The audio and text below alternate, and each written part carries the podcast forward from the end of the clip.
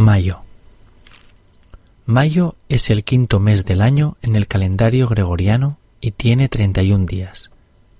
El primer domingo del mes se celebra el Día de la Madre. El día 1 de mayo es festivo. Se celebra el Día del Trabajo o del Trabajador.